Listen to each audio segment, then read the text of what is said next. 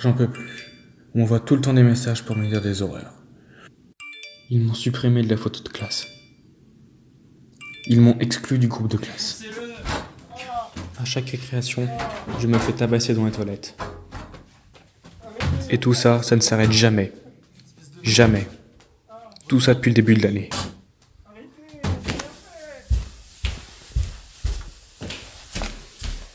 Il me reste plus qu'une chose à faire.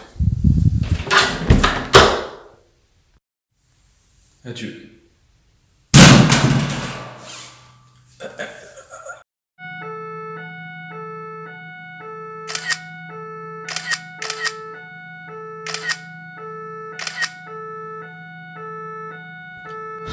À 13 ans, à peine. Et uniquement parce qu'il était d'origine asiatique.